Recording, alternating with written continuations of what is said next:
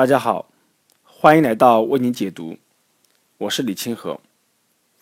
今天，让我们共同来继续学习一课经济学的第十七课：政府应该管制物价吗？几乎每个政府啊，在战争时都曾经管制过价格，理由是啊，为了化解战争时通货膨胀的压力。在战争中，这也许是对的。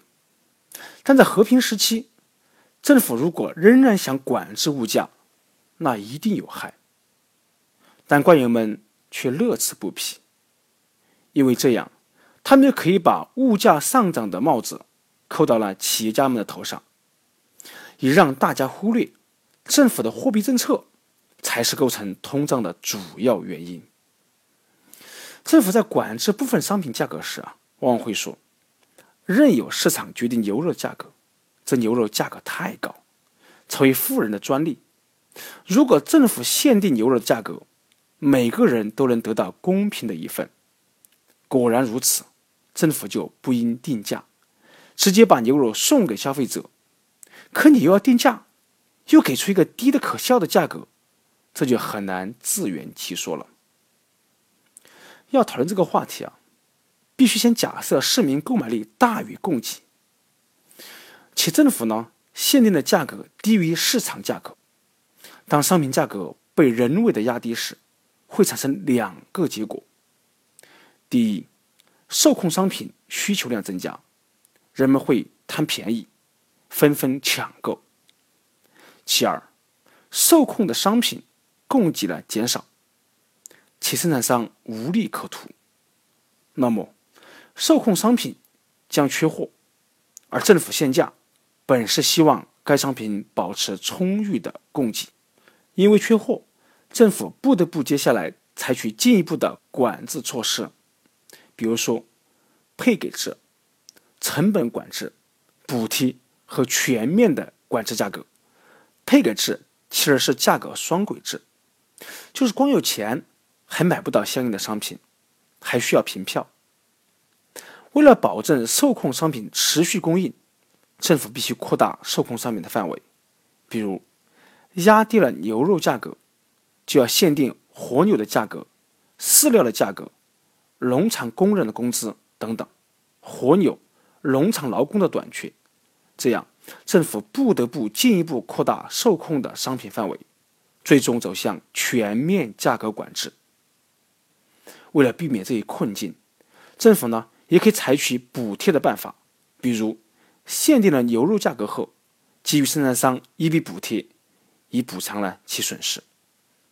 但牛肉价格降下来以后，如果没有配给，这富人就会买的最多，这意味着富人反而享受了更多的政府补贴，而补贴的钱却要求呢全体纳税人买单。价格管制时间越长，实施的难度呢就越大。价格被强制压低后，需求呢超过了供给，因为配给制，消费者的需求得不到满足，他们会购买其他未实施配给的商品，结果呢会引发更多商品的紧缺，政府只好将其他商品也列入了配给的名单。配给制将制造出一个完全受管制的经济体，工资也必须像物价那样被强制压低，这劳动力。也将实施配给，每个工厂、每名劳工都在政府的管控之中。最后啊，我们将丧失全部的自由。价格管制的恶果，一部分会被黑市化解。在二战期间，黑市发挥了巨大的作用，但黑市啊毕竟是黑市，不仅会给国家经济上带来损失，还会来带来道德上的伤害。这样幸运的大公司。因遵纪守法而遭限制，违法胡来的公司反而蓬勃发展。新公司效率差，产品劣，价格高，但限价迫使消费者不得不依赖黑市，与这些坏公司打成一片。道德败坏将深入到经济生活的每一个角落。为什么政府管制价格这条路行不通呢？因为这是对价格上涨原因的误解。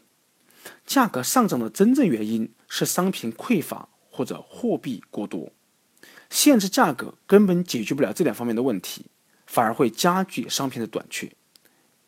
官员们在压低价格时，只看到了消费者的利益，却看不到生产者的利益。公众也是如此，价格一上涨，他们就开始大喊大叫。人人都觉得自己的产品应该涨价，别人生的商品呢应该限价。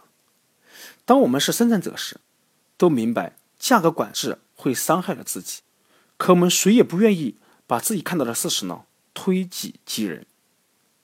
每个人都是多重角色，即生产者、纳税人和消费者。作为生产者，他希望涨价；作为消费者，他希望降价；作为纳税人，他反对政府补贴。但每个人都想在政治斗争中获利，所以大家都沉默了，听任官员们肆意的破坏。